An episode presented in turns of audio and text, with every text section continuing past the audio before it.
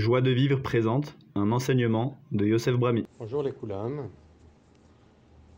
Nous allons continuer donc notre avancée sur euh, le travail de transformation donc du passage d'égoïste à altruiste. Alors j'insiste beaucoup sur ce principe parce que c'est toute notre travaux d'Hachem, devenir des donneurs. Et quand on devient des donneurs, on est à l'image de Dieu, comme on l'a souligné. Et quand on est à l'image de Dieu, bien évidemment, eh bien, on a la même forme que Dieu, si on peut dire. Et du coup, on peut arriver donc à la Dzekut Hashem. Donc, de la même manière que on peut se poser la question, mais comment arriver à une Dvekut Hashem Dvekut Hashem, c'est être au plus proche de Dieu, être, on va dire en traduction littérale, collé à Dieu. Et bien pour ça, il faut avoir, on va dire, une même forme. Ça veut dire quoi une même forme au niveau spirituel? Ça veut dire aimer ce qu'il aime, vouloir ce qu'il veut. Et donc quand je suis un donneur, eh bien je fais ce qu'il veut. Et quand j'aime donner, j'aime ce qu'il aime. Donc c'est très important pour nous de passer par ce processus de transformation pour pouvoir commencer à être réellement à l'image de Dieu. Et donc après, nous pourrons, BMS, savoir réellement comment être avec les tiers. Donc euh, on rappelle quand même que ce cours est donné pour en arriver à un cours de Shalom Bayit. Et donc on s'était dit que nous allions commencer par un travail personnel, donc de réalisation personnelle, qui nous permettent d'être un homme, j'ai envie de dire juif, ça veut dire qui cherche à remplir ses obligations envers le Créateur et envers les autres. Et donc à partir du moment où on aura cette nouvelle forme, eh bien bien évidemment, on va commencer à pouvoir être au mieux avec les autres et avec nous-mêmes d'ailleurs. Alors, on a parlé des, mondes. On avait dit qu'il y avait une formation de ce monde-ci à partir d'une descente de différents mondes spirituels. Et donc, on avait dit que on représente quatre mondes, quatre mondes, euh, essentiels, donc euh, Atzilut, Bria, Yetzira et Asiya. Donc ces quatre mondes représentent, donc, sont en correspondance avec les quatre lettres du nom de Dieu. Donc Yud, Ke et Vav, Ke. Donc les lettres Yud, la lettre E, la lettre Vav la lettre E. Et donc notre travail, c'est d'arriver donc à monter dans les niveaux spirituels de façon à réunir les quatre mondes et réunir les quatre lettres du, monde, du nom d'Hachem de façon à créer l'unité. Donc, euh, il faut savoir que nous avons aussi quatre dimensions dans l'homme. Et quand ces quatre dimensions sont réunies, alors on va pouvoir bémettre créer la redoute avec Hachem et avec nous-mêmes. Alors, la première dimension, c'est ce qu'on appelle la marshava, la pensée, la réflexion. La deuxième, la deuxième euh, dimension, donc euh, en fait, il y a une discussion entre les chachamim de savoir si ça s'appelle le dimayon ou si ça s'appelle le regesh. Ça veut dire si c'est plus donc la partie imaginative ou plus la partie émotionnelle mais ça change rien, c'est pas en soi euh, ça n'a pas de, conséquences. En fait, donc la deuxième partie, on dirons-nous que c'est le dimayon, l'imagination, et la troisième partie, donc le regesh, la partie émotionnelle, pour finir avec la quatrième partie, qui est donc les actes, la partie, la partie maasite. Donc, ces quatre dimensions de l'homme, quand elles sont réunies, alors on arrive à faire ce qu'on appelle une avodat Hashem beshlemut. Ça veut dire qu'on met tout notre être au service de ce que nous allons faire. Aussi bien la pensée, aussi bien l'imagination, les émotions et les actes. Imaginons comme ça que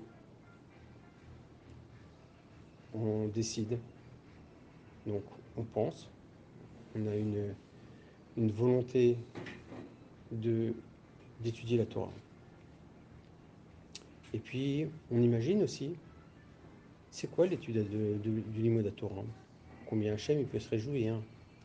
Combien de...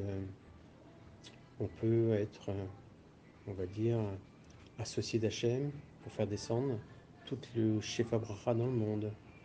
Combien on peut apporter de bonheur dans le monde grâce à notre Limoud Combien on peut apporter aussi, Béhémet, le Shalom Éviter toutes ces maladies donc, toute cette partie imaginative.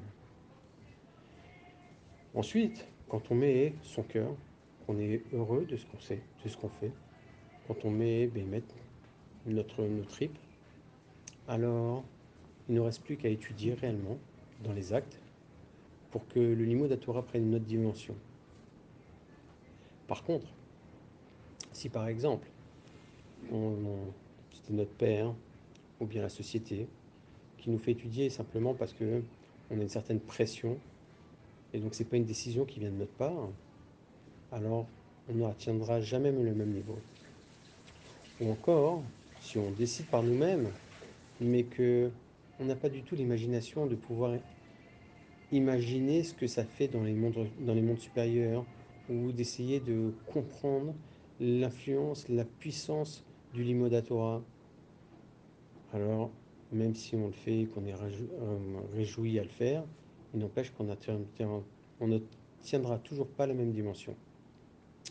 Si alors on a l'imagination et la pensée, mais qu'on n'arrive pas à mettre notre cœur, on est triste quand on étudie, bah là encore, bah vous imaginez bien ce que, ce que ça peut être. Alors, pour finir, bien évidemment, si on le pense, on le décide, on l'imagine, on le vit dans nos tripes et qu'on ne le fait pas, vous imaginez la frustration. Donc, dans tous les cas, quand il manque une dimension, c'est comme si on faisait une sorte de piroude, de séparation dans le nom de Dieu. Et donc, on, on fait une séparation aussi dans les mondes supérieurs. Donc, notre mitzvah, elle ne peut pas monter le plus haut possible.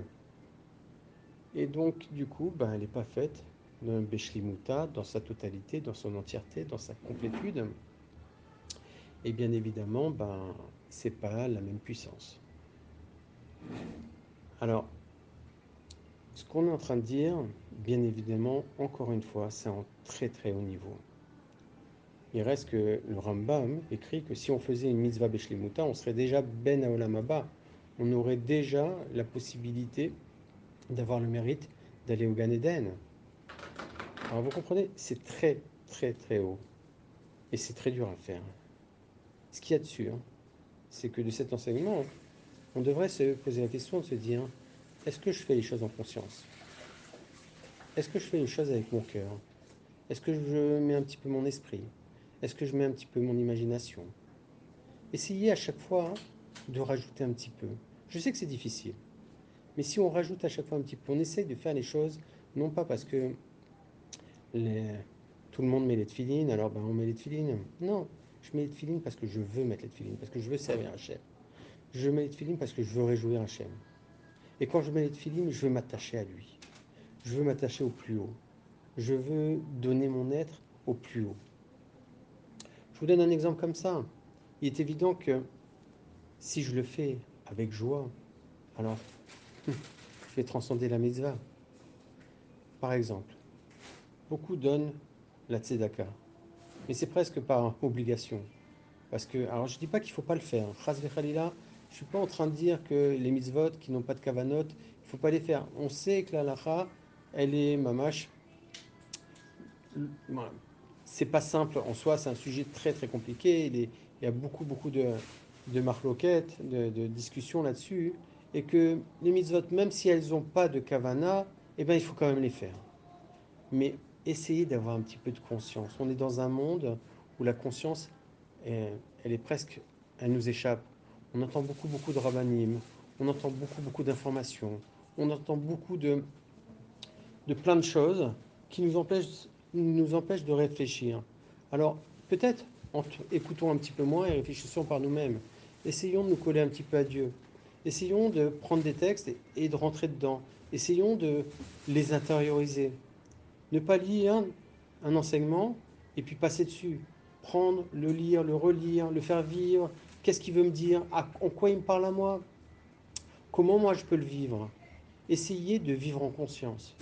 C'est ça que je veux vous dire aujourd'hui. Si on arrive à commencer à vivre en conscience, alors ben, les mitzvot, elles vont avoir un autre goût. Et du coup, on va commencer à s'ouvrir de nouveaux mondes. Et puis, on aura des perspectives différentes dans notre vie. On va commencer à avoir ce qu'on appelle des shéifotes, des, euh, des, des, aspirations. Et donc, euh, on va mettre dans notre vie des dimensions très, très, très, très, très, très spirituelles. Alors que, bien sûr, on, reste petit et, et, on est toujours euh, dans ce monde-ci. Mais c'est pas grave on doit vivre au niveau spirituel. Voilà. J'espère que c'est pas trop compliqué, euh, non pas en compréhension, mais vous verrez qu'à vivre un tel enseignement, c'est difficile, mais c'est pas grave. Il faut se dire simplement que tout ce que je vais pouvoir ajouter pour embellir ma mitzvah, eh bien, ça sera toujours ça de prix qui me fera du bien et qui embellira ma, mitzvah. Voilà, je vous souhaite une très bonne journée. Retrouvez tous nos cours sur joiedevivre.org.